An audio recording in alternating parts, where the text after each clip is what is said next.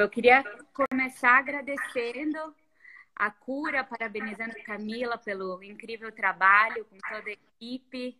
É, a gente construiu e pensou nessa live na, em todo o processo, até foi muito rico para nós dois também, né? Eu acho, pai, porque acaba que a gente está fazendo e trabalhando é, em áreas próximas e não para tanto para pensar ou para conversar sobre isso.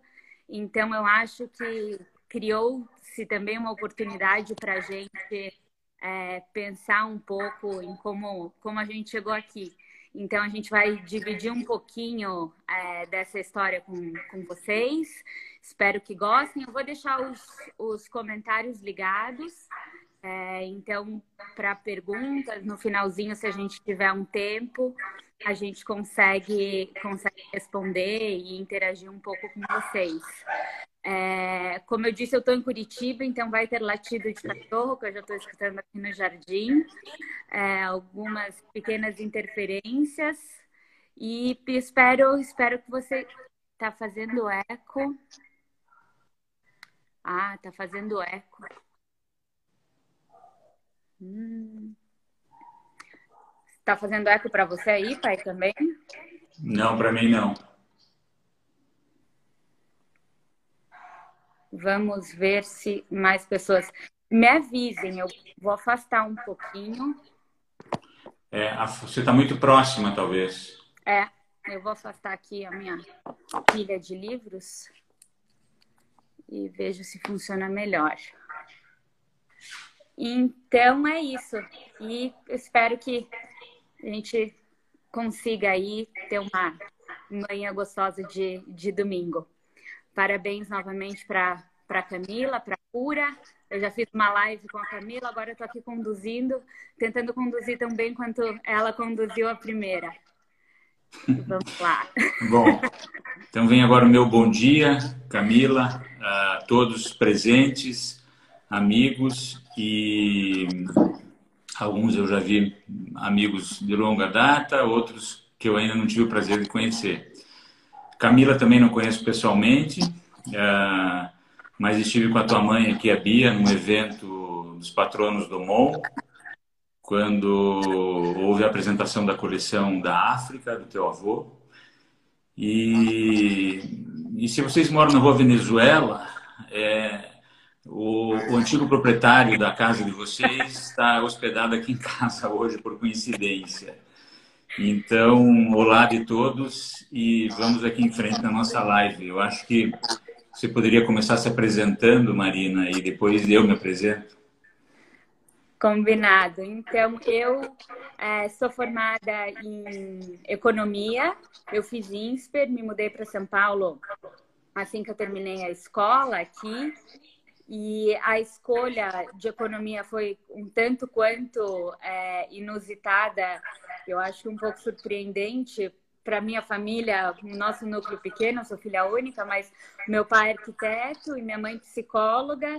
Então, a dúvida da onde que eu tirei que economia seria, é, que eu tivesse tido algum contato, seria um caminho. E eu queria trabalhar com políticas públicas inicialmente, e por isso que, que eu acabei indo e hoje estamos aqui trabalhando na Cristis com arte, com cultura e foi, foi a, minha, a minha prática profissional é, desde, desde sempre, desde o estágio. E, e então eu acho que a gente vai bebendo das fontes é, quase sem, sem perceber.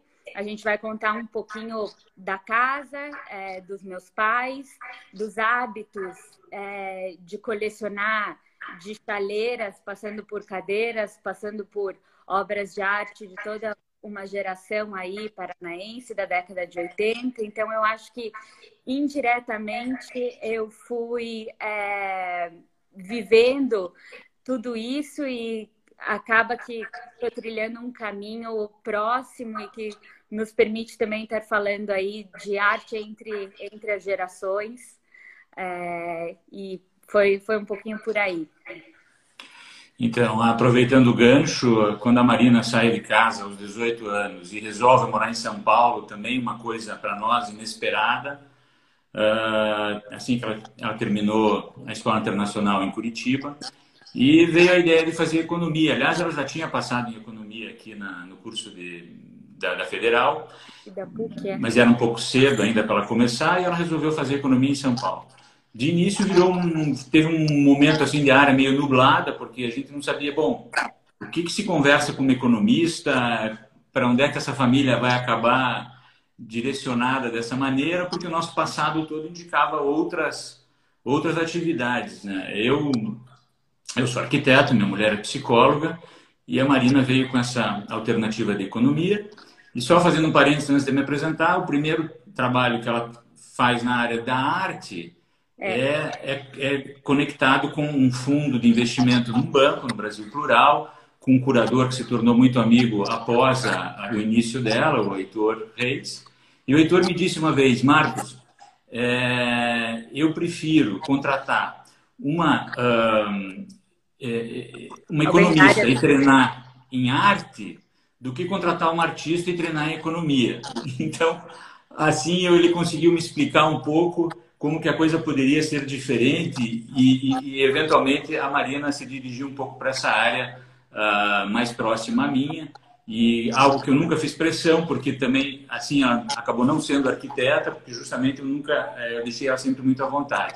Mas, enfim, o meu trabalho de arquiteto, acho que uh, muitos que eu estou vendo aqui conhecem, eu vou me apresentar rapidamente. Eu sou formado em 1982, eu me formei em arquitetura e urbanismo, a segunda turma da, da Universidade Católica do Paraná, naquela época.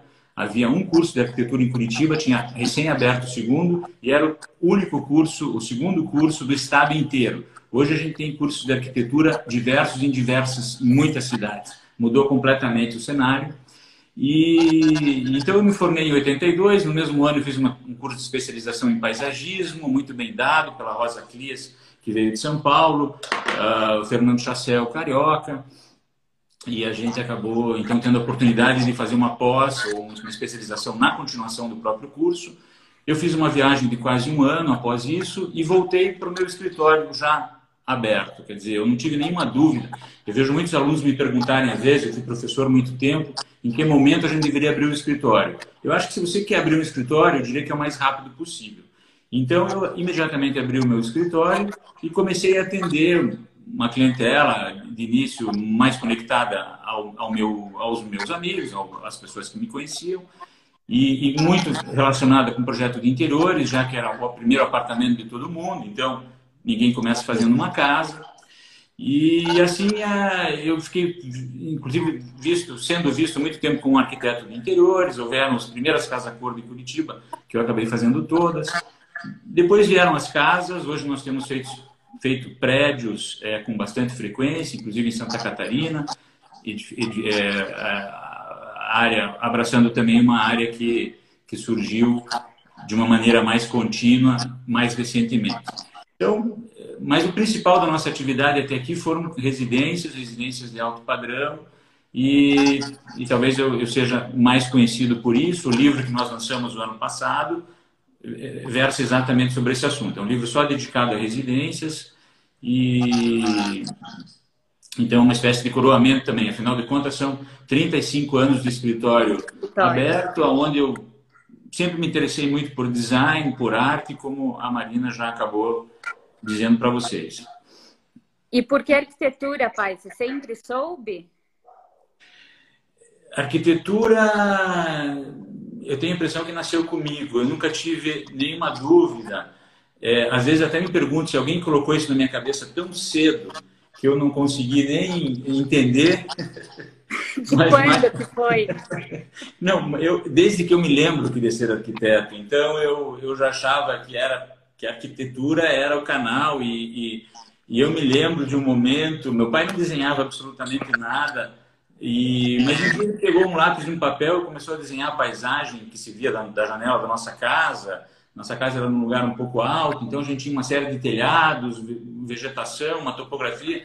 Ele desenhou isso de uma maneira muito simples e eu fiquei maravilhado com aquilo, porque foi a primeira vez que eu vi arquitetura e desenho, é, né, arquitetura virando desenho.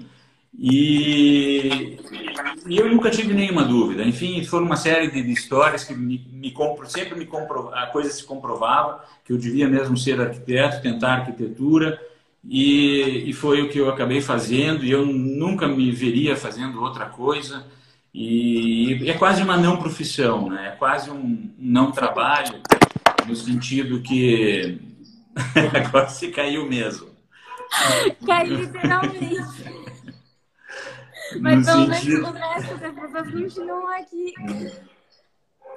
Então, eu dizia que é, um, é, é, quase um não trabalho no sentido de que você tem uma flexibilidade absoluta em termos de, de horários, de você trabalha com o lado bom da vida, com o momento mais prazeroso na, na, na maioria das famílias, que é da construção desse sonho, que uma casa sempre traz tantas reminiscências e tantas vontades então, e é um momento feliz sempre.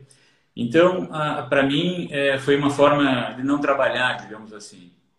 Não, não ter dia de semana e fim de semana. nem, nem, nem, nem um limite. Nem, nem um limite, nem dia, nem noite, nem meio de semana, nem final de semana. É. A pandemia não mudou muito a tua rotina, então. Já estava por aqui. A pandemia não mudou praticamente nada. Mudou um pouco para o pessoal que trabalha comigo, que foi trabalhar em casa. E, eu continuo em casa. Eu transferi meu escritório para casa há uns 10 anos, talvez, um pouco mais. E então, para mim, a, a não rotina continua. É, eu acho que tem muito desse momento e do, do papel um pouco da casa e da construção de uma casa para uma família que a gente depois pode explorar, que também, quando a gente trabalhou junto, a gente viu enquanto o meu trabalho na construção das coleções e das perspectivas é, de construção de histórias e, e, de narrativas e de períodos é, históricos, que eu acho que isso, bem ou mal, é, me, me influenciou essa, essa, essa possibilidade de você estar ali, ao, né? Como que nasce um projeto? Como que isso começa para você, para o cliente? É... O, o, projeto é sempre condicionado por um pacote de, de, de, de, de escolhas. Né? Algumas definidas pelo próprio cliente. O cliente tem sua área muito importante, afinal de contas, ele é o morador. Então a casa tem que ser absolutamente fiel aos seus hábitos, à sua maneira de, de vida. Né? O, e, então a casa tem que, o projeto tem que é, é uma tradução. Traduzir isso muito bem, espelhar isso muito bem. Mas o projeto não é só pautado pelo cliente tampouco. O projeto ele também é muito pautado pelo terreno. Né? O terreno, o entorno, é, os terrenos são muito variáveis, talvez não pareça para todo mundo, mas são, os terrenos te ditam e te exigem uma série de, de, de decisões que independem até da vontade de, de qualquer um. Então, o, o, terreno pauta também de uma maneira violenta ah, e a técnica escolhida também pauta o projeto de uma maneira é, radical, digamos assim, definitiva. Né? Tem pessoas que resolvem fazer uma casa em alvenaria de tijolos, tem pessoas que resolvem fazer uma casa em concreto armado aparente, tem pessoas que resolvem fazer uma casa em alvenaria comum, e, aliás, em alvenaria de tijolos, como já citei, outras resolvem fazer em aço, e isso modifica totalmente o projeto. Né? E... e... a tua arquitetura, que é contemporânea, é, eu acho que quase todas as pessoas que estão nos assistindo, mas também tem, tem muita coisa no Instagram e como que esses materiais também contam a história da arquitetura brasileira e do descobrimento do concreto armado ou posteriormente de uma é, evolução de esquadrias e de possibilidades de outras, outras formas de estruturação que também tem a ver com o momento presente, né? Com essa geração de arquitetos que aí você tá e que é uma, uma similaridade, eu acho, com o trabalho de montar as coleções e de entender que histórias que a gente está contando e como que elas se inserem na contemporaneidade. Que aí eu acho que é quando os nossos fazeres, a nossa prática profissional conversa,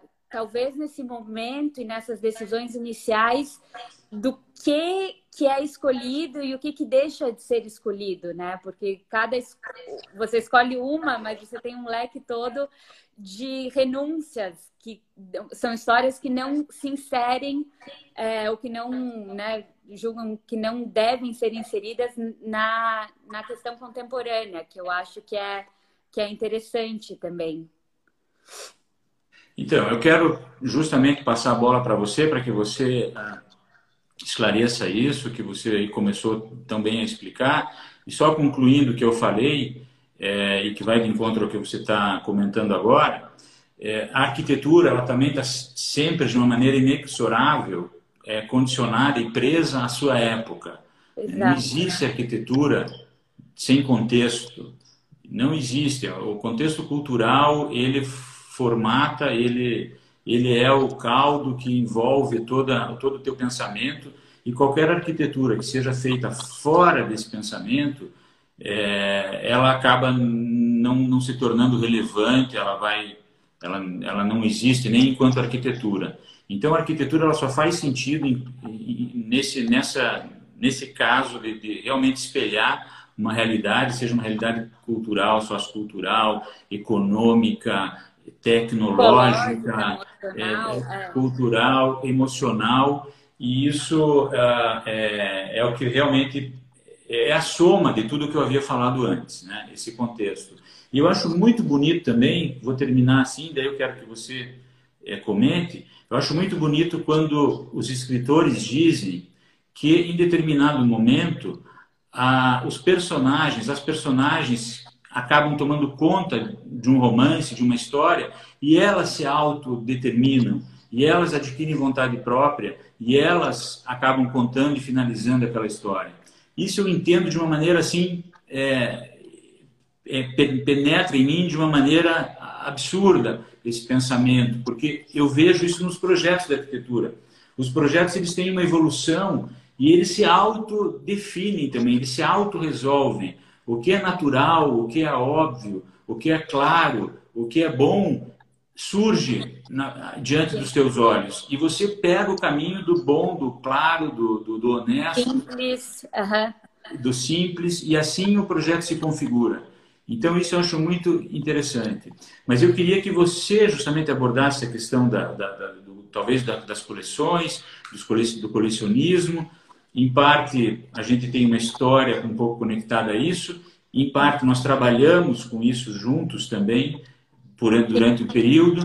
Eu acho que também falta você explicar a tua saída do, da coleção do banco, Sim, o teu, o teu momento, né, de onde nós trabalhamos juntos, desenvolvendo algumas coleções para clientes meus, que, que, que, você fez essa curadoria, e hoje o teu momento na Christie's, que ainda é uma coisa que você mais uma extensão, mais um desdobramento. Eu acho que a, a, essa justamente o, a possibilidade de, de vínculos e de histórias e de outras construções, porque a gente na arquitetura está falando muito de construções objetivas, então construções de fato, então de estrutura de terreno, de esquadria, de materiais e tudo, mas a gente está também construindo a vida e o imaginário e as possibilidades dos ocupantes daquela casa, que é justamente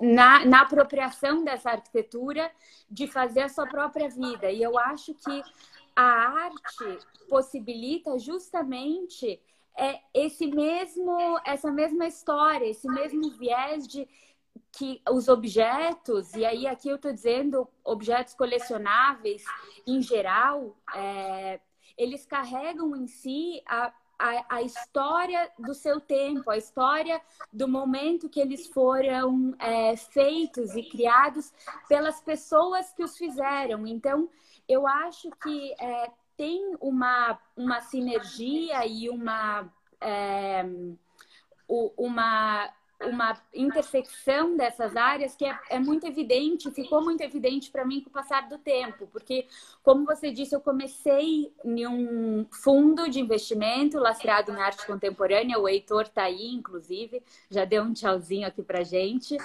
E foi a minha possibilidade de fazer um estágio que me desse é, as horas de economia, enfim, que eu precisava na época, e ao mesmo tempo não me desvinculasse completamente da área cultural e de arte, que foi o que eu de decidi é, no meio do, do percurso, que, que seria uma possibilidade profissional. Eu nunca tinha visto é, arte como é, uma possibilidade e, e é, foi assim uma ficha que caiu depois.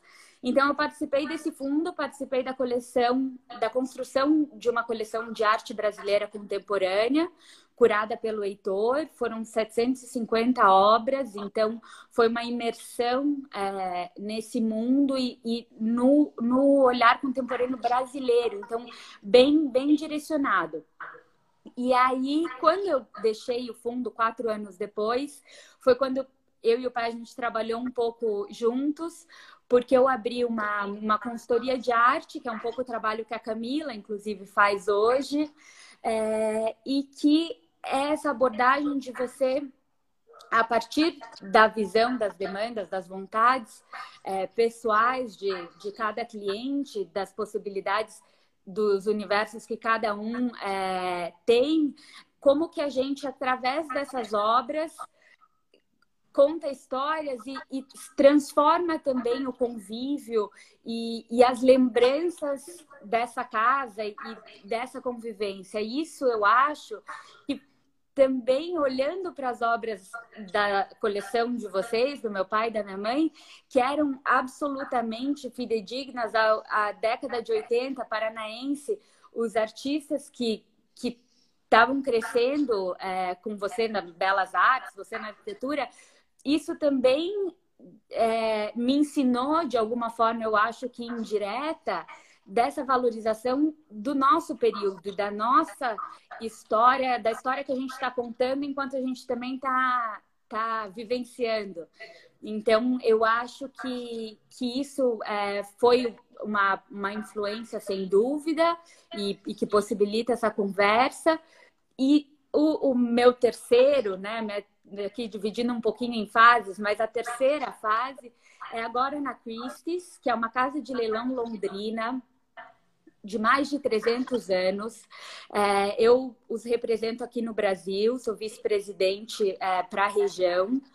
E foi muito interessante porque, ainda mais na Crisis, eu acho que eu pude unir a, a nossa história familiar e pessoal com a minha prática profissional, porque na Crisis a gente está preocupado em contar a história da humanidade através dos objetos, que podem ser objetos é, de Old Masters, por exemplo, que eram religiosos e desde telas até esculturas e, e outras é, outros objetos que não são art, é, fine arts que a gente chama traduzindo é, feito como né, as artes plásticas em si, é, mas que são colecionáveis por serem únicos, por contarem uma história.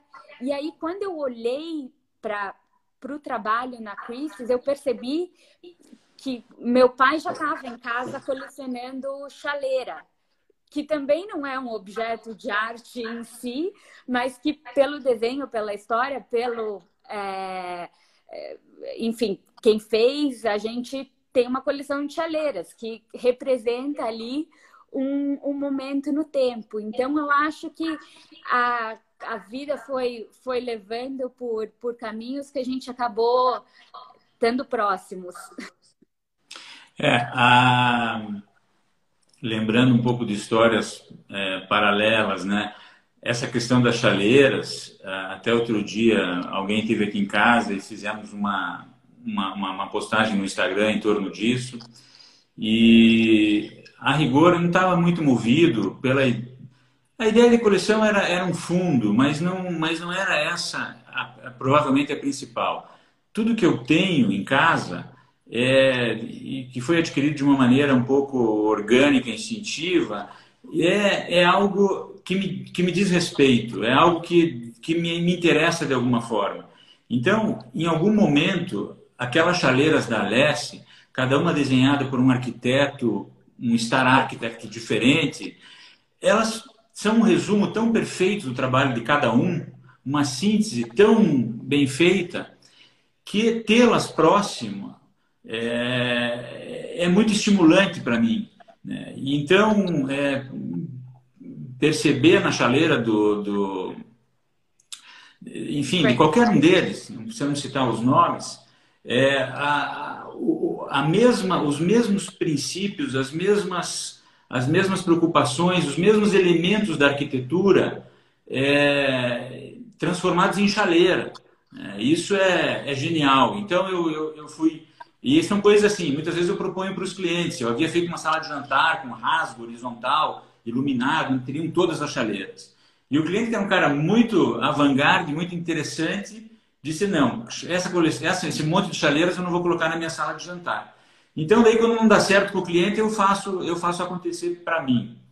E essa coleção do, de, de, arte dos anos 80, essa também foi se configurando sem um planejamento, mas que para mim era o natural a ser feito. Eu me formei em 82, eu sou do curso de arquitetura, onde havia um, uma coisa chamada prévia, a prévia tinha sido instituída naquele ano ou um ano antes, que era uma prova de desenho, desenho de observação, desenho criativo, enfim, e, e o que hoje não existe mais, que eu até acho uma pena. E naquele momento eu entrei no curso de arquitetura através dessa prévia, com várias, com vários uh, uh, alunos da Belas Artes que estavam ali também fazendo arquitetura. E isso já, eu já tinha naturalmente um, um convívio com, com, arte, eu já fazia meus pais comprarem alguma coisa, e eu, uh, e eu então acabei conhecendo já num, num, primeiríssimo momento, antes inclusive das primeiras exposições, eu acabei conhecendo essa geração dos anos 80 paranaense, e, e que estava completamente afinada com o que se fazia, com o neo-expressionismo, com o retorno da pintura, com a, exposição do Rio de Janeiro, com, 80, com Casa 7, com a, com a, grande Bienal da, da grande tela da Sheila Lerner. Então aquilo estava acontecendo simultaneamente no Brasil e aqui em casa, porque eu convivia e convivo com as, conheço as pessoas e convivo com elas. Então a gente tem um conjunto de trabalhos desse período que, que, que faz um certo sentido e que foi importantíssimo para nós. É, pai, e não era, é, não é geração 80, logicamente, mas agora eu lembrei daquela história da obra do Cícero, que você obrigou os avós a comprarem, você estava na faculdade Eu incentivei eles a comprarem. Ai, eu imagino. Um incentivo leve, sutil. Eu, eu posso ser um pouco persuasivo em alguns momentos, mas sim, havia uma exposição do Cícero numa antiga galeria aqui de Curitiba chamada Ideanita. E sim, eu levei meus pais lá, eles compraram, a gente mantém essa obra conosco até hoje. Conosco, é. São as... E isso ainda era antes da arquitetura, antes de. Era, é, acho é, que era. Eu não sei se. Junto, não, talvez, talvez fosse naquele momento, no primeiro ano da faculdade, no segundo ano da faculdade. Acho que era 77, 78. Eu, eu entrei em 77. Era, acho que era concomitante ali no início.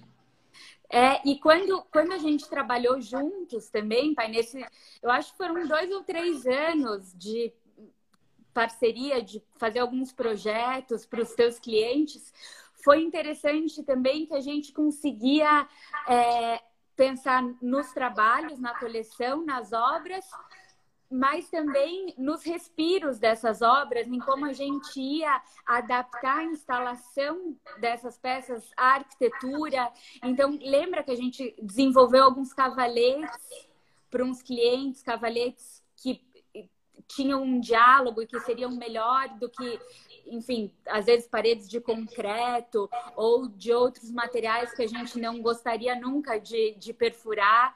Então, foi um, uma ponte, um momento ali de troca que eu acho que foi um ganha-ganha um para nós e para os clientes também e para o que eles tiveram de possibilidade depois. É, aí a, a arte é uma coisa que não basta, né? Então, criar possibilidades de utilização quando você não tem mais paredes ou quando você tem paredes que não podem ser, é, não vão acomodar bem o trabalho, criar cavaletes já tem aí o MASP provando há muito tempo que dá a certo. Lina, é. é. Graças à Lina, a gente já sabe que funciona. Então, ah, sim, a gente teve alguns casos de criar situações para poder acomodar esses trabalhos e, e, isso acaba que gera uma camada a mais, é uma camada a mais de interesse.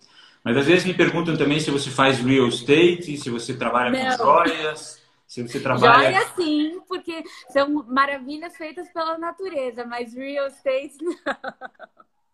Objetos Eu, étnicos... É, a, a Christie's, na verdade, é dividida é, muito mais do que outras casas de leilão é, e do que os nossos principais concorrentes. A parte de real estate é completamente apartada e a gente tem parceiros locais imobiliários.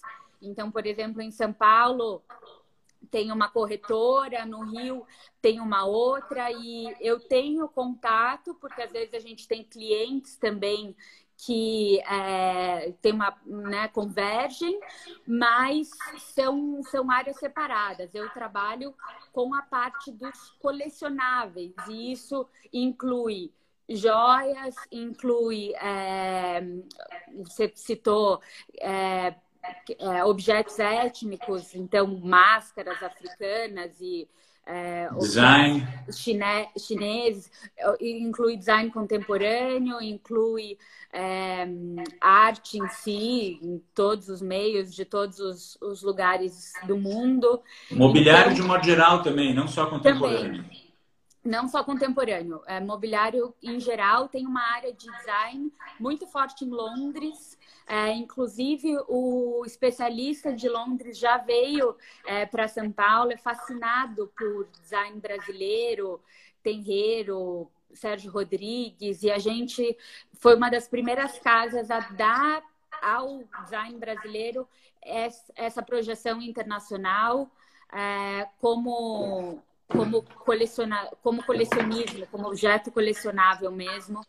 E, e, eu acho que já faz mais de 30 anos que ele fez o primeiro leilão. A Christie's tem muitos clientes no Brasil? Tem, tem muitos clientes no Brasil.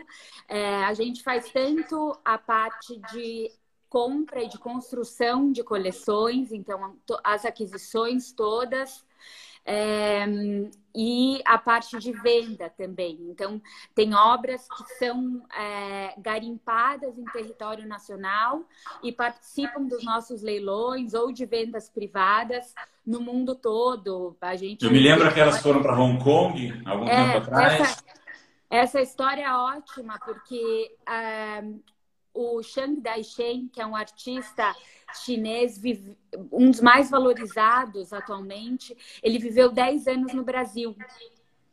E enquanto ele estava aqui, os, os chineses consideravam um gap years, porque foram anos que eles tiveram muito pouco contato com o que ele estava fazendo, as histórias que ele estava contando, os vínculos dele aqui. Ele morou em Mogi, se eu não me engano, e eu acho que foi no segundo ou no terceiro mês que eu estava na Crisis, bem no comecinho, veio uma equipe é, de Hong Kong para estudar esses anos e para falar. É, ele tem obras no MASP, tem obra é, na Pinacoteca de Porto Alegre, e, e para ver esses trabalhos e para traçar todo um, uma, um reposicionamento dos anos desse artista no Brasil. E, e ele é considerado um Picasso lá na época, ele lembro é, que você falou. Na época, ele foi considerado o, um Picasso chinês, né? Entre também muitas aspas aí, mas ele, ele é, é, de fama internacional é, o trabalho. Ele foi uma ponte muito importante entre a prática tradicional é, chinesa e o Ocidente, as práticas contemporâneas. Então, depois de viver no Brasil, ele viveu nos Estados Unidos. E, e foi assim muito muito rico conhecer essa história e poder trabalhar com essas obras, porque aí a gente fez um, um catálogo absolutamente novo, inovador da, das, desses anos, desses 10 anos dele no Brasil. E encontrou, eu acho que no total foram 18 trabalhos. Até Incrível. ano passado, a gente teve um, um último que de, dessa, Não diga. Eu achei incrível, você contou também na época que ele, até os desenhos que ele fazia em, cardápios ou em guardanapos dos restaurantes chineses Sim. viraram collector's items também. Absolutamente. Os, os chineses, quando vieram, disseram, Marina, você gosta de comida chinesa? Eu falei, gosto, assim, a gente come. Então, em todos que você for, peça pergunte se eles têm os guardanapos, porque ele escrevia à mão, é, ou fazia às vezes um recado, escrevia o que queria comer, enfim, ele brincava com essa, com essa coisa dos guardanapos e muitos é, restaurantes guardaram. Eu ainda não encontrei nenhum, então se vocês quiserem fazer essa, busca também, me avisem, que eu tô, tô procurando. E, e foi. Então a Crisis é, é, é um pouco essa dinâmica. E eu tinha alguma outra. E você atende clientes no exterior também ou só brasileiros? Oi, pai. Você atende clientes no exterior ou só brasileiros? Atendo no exterior também. Às vezes brasileiros que têm segunda, terceiras casas fora, brasileiros que estão morando fora. É, tem, você sabe melhor que os nossos amigos italianos que é, é todo aí um, um pool é, de, de amigos e que por proximidade familiar e convivência eu, eu acabo atendendo mesmo é, tendo a distância. E, e, no meu. Ah, o que eu queria também comentar é que eu estou tentando trazer um pouco o universo da Crisis de uma forma tão dinâmica quanto é o meu dia a dia, porque a gente tem mais de um leilão por dia no, no, no, no mundo. Então, são mais de 365 leilões.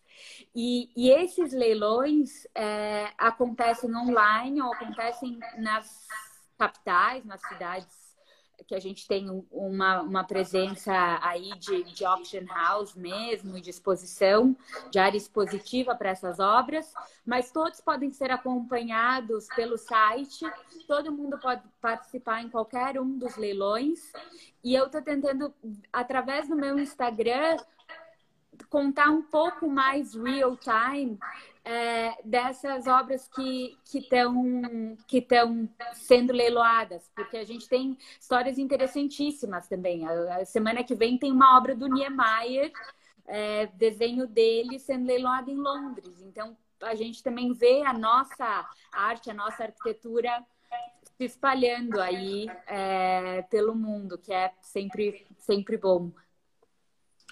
Muito bem. E voltando aqui à nossa casa, quais são... Você não ficou tanto tempo de... depois que nós compramos a casa do Vila Nova Artigas? eu fiquei. Quanto? Cinco, né? Quatro, cinco. Por aí. Nós compramos, você tinha 14 anos uh, e a... essa casa significa muito aqui para todos nós, né? brasileiros, curitibanos, locais e arquitetos especialmente. Ah, e eu considero a, a, existência dessa casa em Curitiba um, quase um acidente, porque ah, quando ela foi encomendada ao Artigas em 79, e nessa época os arquitetos hegemônicos aqui que mandavam nas, nas, nas residências de alto padrão é, eram outros, é, arquitetos importantes, interessantes, mas que não tinham um, um vínculo maior com essa área, uh, com, com, o trabalho que o Artigas fazia. E, mas todo mundo sabe que o Artigas é curitibano e a gente não abre mão disso. E não é todo mundo que sabe, viu, pai? Lá em Curitiba eu digo e é, tem uma surpresa no ar, assim. É, eu, eu sei que tem. Então a, a, a, a gente faz questão de anunciar e apesar de radicado em São Paulo, trabalhando em São Paulo, e, enfim, o Artigas uh, foi chamado porque ele deixou parentes aqui. Assim, ele era curitibano, como eu disse, e, e uma sobrinha, filhada, disse, puxa, meu tio é um arquiteto importante, vou contratá-lo. Mas era é, a, a, partir de um grau de parentesco. Né? Foi um a dos part... casos que a cliente não se apropriou da obra. Não, ela se apropriou da obra. Se ela se apropriou da obra, mas a, o que acontece, que tô, o meu viés aqui no caso, é de que era uma obra que, já fora de um cenário é, local, né? no, no sentido na, do ponto de vista residencial. As residências nessa. É, ela foi a última residência em concreto armado aparente feita em Curitiba, porque a, o, o, cenário já, tinha se já havia se modificado. Então, ela, ela, ela, ela, ela sabendo da, da, importância do tio, ela contrata o tio e assim essa obra vem parar em Curitiba, por um, por um, de início, no primeiro momento, por um parentesco. Né? E essa, essa obra é o que eu tenho conhecimento, é a única obra do arquiteto fora do, do, da, da terceira fase, que é a fase mais nobre, a fase mais representativa do trabalho do Artigas, que é a fase do concreto armado aparente, é, a terceira fase ela está toda concentrada em São Paulo, interior, litoral, mas sempre em São Paulo. E aqui ele tem outras obras também. Tem mais uma casa, tem um hospital, tem a rodoviária de Londrina, tem teatro em Maringá, tem uma série de coisas, mas todos fase 2. Então, fase 3, essa é a única casa que eu tenho informação fora de São Paulo, a única obra, inclusive. Então, ela é uma, realmente uma raridade. E é uma casa naturalmente visitada por, por todos e, e ônibus já tem ônibus aqui que para e que vem para Curitiba pedindo licença para visitar, que vieram especialmente para ver o, o museu do Oscar Niemeyer, o MON e a casa do Artigas. Então é, é uma casa é, dessa importância já visitada por Pritzker Prices internacionais e, e, e, acaba que a gente fez o alguns eventos aqui também MoMA, relacionados à arquitetura, curador do, do, do, do, MoMA de Nova York, Quando, sim. É. Então, a, a, e, a, e, o segundo acidente é, foi o fato de eu ter comprado, porque ah, a casa... Ah, tá. Hum, pode dizer. É, é, é legal também dizer, eu acho que vai você como arquiteto morando na casa de um mestre absoluto da arquitetura e alguém que você tinha estudado, a nossa preocupação também, eu lembro quando a gente foi na FAO, na USP, hum, em São é Paulo, é buscar as plantas originais e os desenhos originais da casa, porque você queria justamente começar um trabalho de restauro para que todas as características originais do pensamento do Artigas fossem mantidas e que qualquer é, mudança de uso de interiores é, que a gente viesse a fazer fosse também muito marcada por uma, uma característica daí do século 21 ou do final do século 20 e não da década de 70, de quando a casa foi projetada para que não houvesse uma confusão, uma possível confusão é, do, do projeto. Então, isso, isso eu lembro claramente e eu lembro que o nosso o piso da casa era de é, carpete né? É, todo, toda a casa encarpetada. E, e, a casa é de rampas. E a gente foi é, até a FAO e eu lembro de ver o piso, reparar no piso da FAO, eu tinha estado na FAO, mas nesse momento eu reparei o, o plurigoma, o preto e esse é, piso absolutamente é, fácil, simples, em, em todos os, os aspectos. E, e, a tua decisão também de retomar essa linguagem do Artigas para uma área residencial. Então, a nossa casa hoje é toda de plurigoma, preto né? O piso. É, isso tudo são, são tantas histórias. De fato, nós estivemos na FAO, eu precisava fazer uma série de manutenções que me tomou uma década, uma série de obras, de principalmente de manutenção e algumas adaptações à casa. E pouco a pouco a gente foi trabalhando a casa é, é, setor a setor. E sim, estivemos na FAO porque eu queria, desde que houvesse informação e documentos próprios, eu, eu, eu, estaria disposto a, a, a, a, recuperar essa, essa informação e incluir no projeto se tivesse sido descaracterizado. No entanto, o projeto que, que a gente teve acesso, que é o projeto Total, ele é extremamente básico. Era uma época que os arquitetos não se preocupavam em fazer detalhamentos complexos de banheiros e de itens mais particulares ou específicos. Então, a gente teve um conjunto de plantas, cortes, elevações, etc., que era o que havia. E já no primeiro momento eu precisei enfrentar a obra dos banheiros, que era a coisa mais urgente, e, e, não tive outra alternativa, daí como você bem lembra, a não ser fazer um, um trabalho novo, acrescentando uma outra camada, uma outra leitura, sinalizando e deixando isso muito claro que é uma obra posterior, feita num outro momento por um outro arquiteto, e para deixar as coisas muito claras entre original e, e, e adaptações alterações. E esse pensamento permeou toda, todo o trabalho que foi feito na casa. No entanto, só para lembrar do que você acabou de dizer, eu não tive sucesso absoluto em tudo, porque em alguns momentos o que eu fiz, e eu não tinha muitas alternativas de fazer diferente, ficou tão amalgamado a casa, a arquitetura original, que eu já tive pessoas que conheciam a casa anteriormente, que são historiadores de arte com livros escritos, e que me disseram, Marcos, se você não me, não me relembra eu juraria, por exemplo, que esse piso sempre foi de plurigoma. Porque Sim. é uma coisa conectada à obra do Artistas, não só no plano é, comercial, empresarial, enfim, institucional, mas também em algumas residências.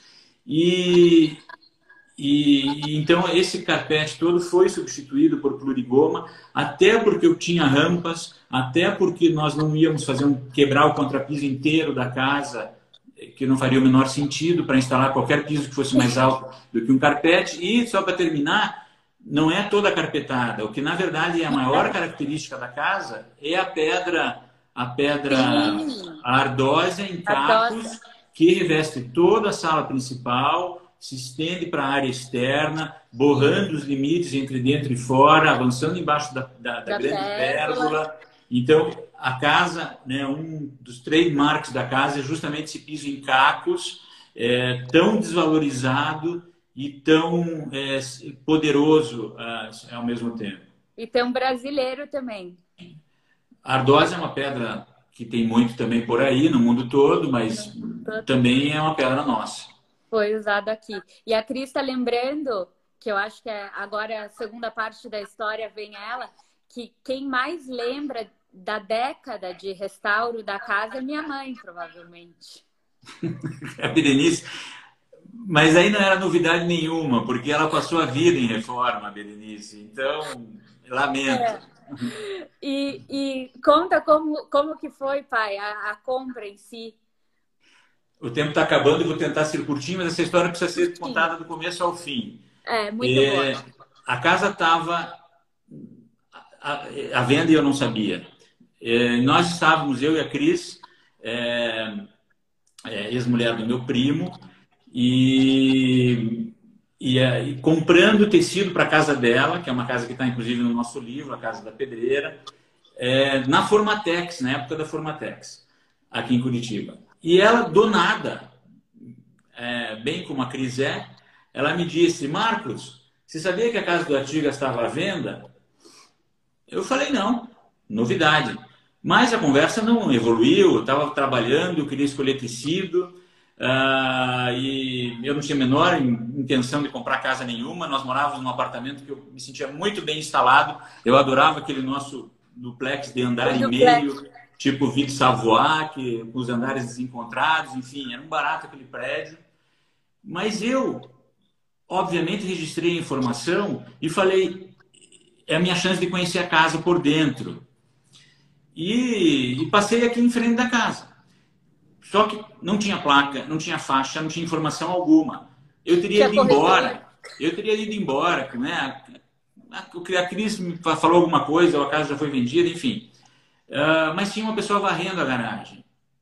E eu, e eu então, puxa, tava, já vim até aqui, a pessoa estava ali na, a, tão disponível. Eu perguntei se a casa estava à venda. E ela me disse que sim. Imediatamente me trouxe um cartão da corretora Contando a história rapidamente, eu ligo para a corretora na mesma hora, marco dois ou três dias depois para visitar a casa. Né? Os corretores estão sempre muito disponíveis. Uh, eu louco para ver a casa por dentro. E, obviamente, se eu estava aqui, ela era minha obrigação perguntar quanto era a casa, porque era, era a expectativa dela, ela não estava fazendo apresentando a casa para um arquiteto, para fazendo turismo, ela estava interessada em vender a casa. E eu, eu então perguntei a casa por, por obrigação quanto era. E daí sim eu comecei a, a imaginar que talvez pudesse ser uma alternativa para nós. É, e, e, a, e, a, parte vem, a parte mais engraçada vem muito no final, porque nós estávamos, nós iniciamos então um processo de compra da, da casa. Uh, ela estava muito assustada porque não aparecia comprador para casa, porque ela me, me contou inclusive que tinha gente que parava na casa, na frente da casa, via a, a fachada uma empena cega, em concreto armado, sem nenhuma janela para a rua, as pessoas diziam pode ir embora porque isso não tem nada a ver com a minha referência de casa. De casa. E, e ela então não tinha sucesso. Ela finalmente encontrou alguém, a corretora, que estava interessado efetivamente na casa. E, só que o problema era, nós tínhamos uma viagem em menos de três ou quatro semanas para acontecer. E eu né? tinha outra, tanto que eu lembro que a mãe foi me levar no aeroporto e, e ah, cadê o pai? Tá em uma reunião para negociar uma casa. Eu falei, negociar uma casa. Gente, tá ótimo aqui no apartamento. O que que tá acontecendo? Ela falou, ah, nem sei se vai dar certo, Marina, na volta a gente conversa. E eu fui, saí do apartamento. Quando eu voltei, minhas coisas já estavam todas aqui. Eu nunca mais voltei para aquele apartamento. Foi uma questão. Eu não sabia disso. Uhum, em 15, 20 dias, eu tinha virado tudo. Foi muito rápido. Eu não lembrava dessa parte. Eu lembro da minha parte, que o meu problema era comprar a casa antes de viajar, porque eu pensei a pior coisa do mundo seria viajar por um mês e ter a casa em negociação. Quando você volta, já não tem como fazer isso. É, seria impossível para mim. E nós estávamos compromissados com amigos e tudo mais, numa viagem. E então eu falei para a Berenice, falei, Berenice, a gente tem uma data para iniciar um, um cruzeiro é, com, né, com amigos em Brindes, a gente estava saindo de Brindes no barco deles, indo até a Grécia, e, e nós tínhamos uma semana anterior em Veneza. Eu falei, vamos cortar a parte de Veneza, porque eu vou precisar de uma semana a mais para terminar essa negociação, e, e a gente vai para casa comprada, que seria, vai ser outra viagem. E assim foi, a negociação andou, no final corremos um pouco mais e chegamos a um acordo e viajamos. Muito bem. Não tinha WhatsApp nessa época, não tinha Instagram. Né? E, e a gente, quando viajava, saía de circulação mesmo, muito diferente de hoje.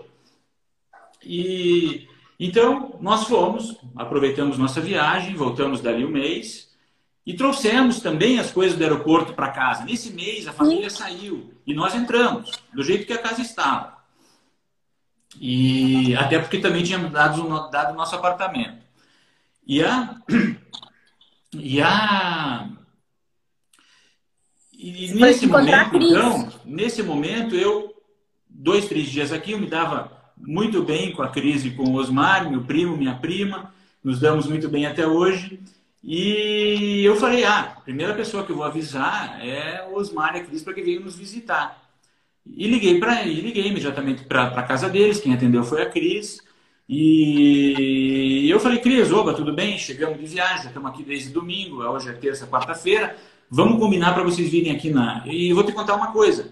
É, você lembra da, da casa do Artigas, que você me falou lá, lá atrás, na, na, na Formatex que estava à venda, que tudo foi muito rápido, a gente viajou. É, eu vou, então, eu vou te contar uma coisa. Eu comprei essa casa, você não vai acreditar. Eu estou morando nela. Venho me visitar na casa nova no sábado. Trago o Osmar e tal, que vocês vão gostar. E daí eu senti um silêncio glacial, infindável, uma coisa esquisita. Eu não sei se ela daí tinha caído, que nem você aí da cadeira, o que tinha acontecido.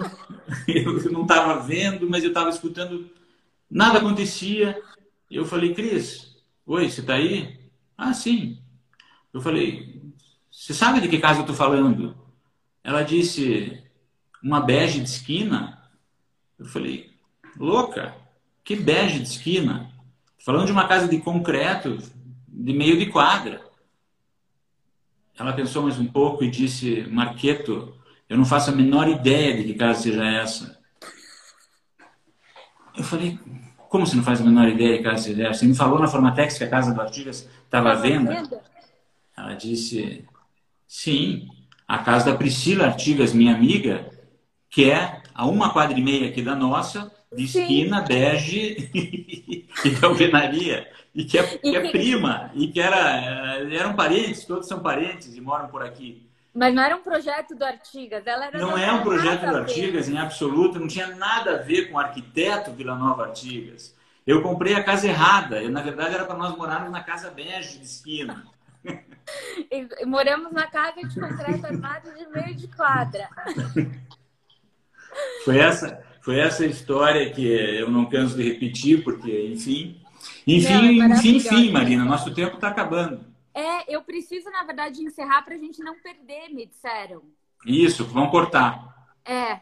Então, obrigada. A gente está aqui encerrando de uma maneira um pouquinho abrupta, tinha mais um pouco para conversar, mas eu espero que vocês tenham, tenham aproveitado. A gente tentou contar de um ponto de vista bastante pessoal também, que para a gente foi, foi interessante conversar e discutir é, como que se deu tudo isso. E é isso, né, pai? Obrigada mais uma vez para.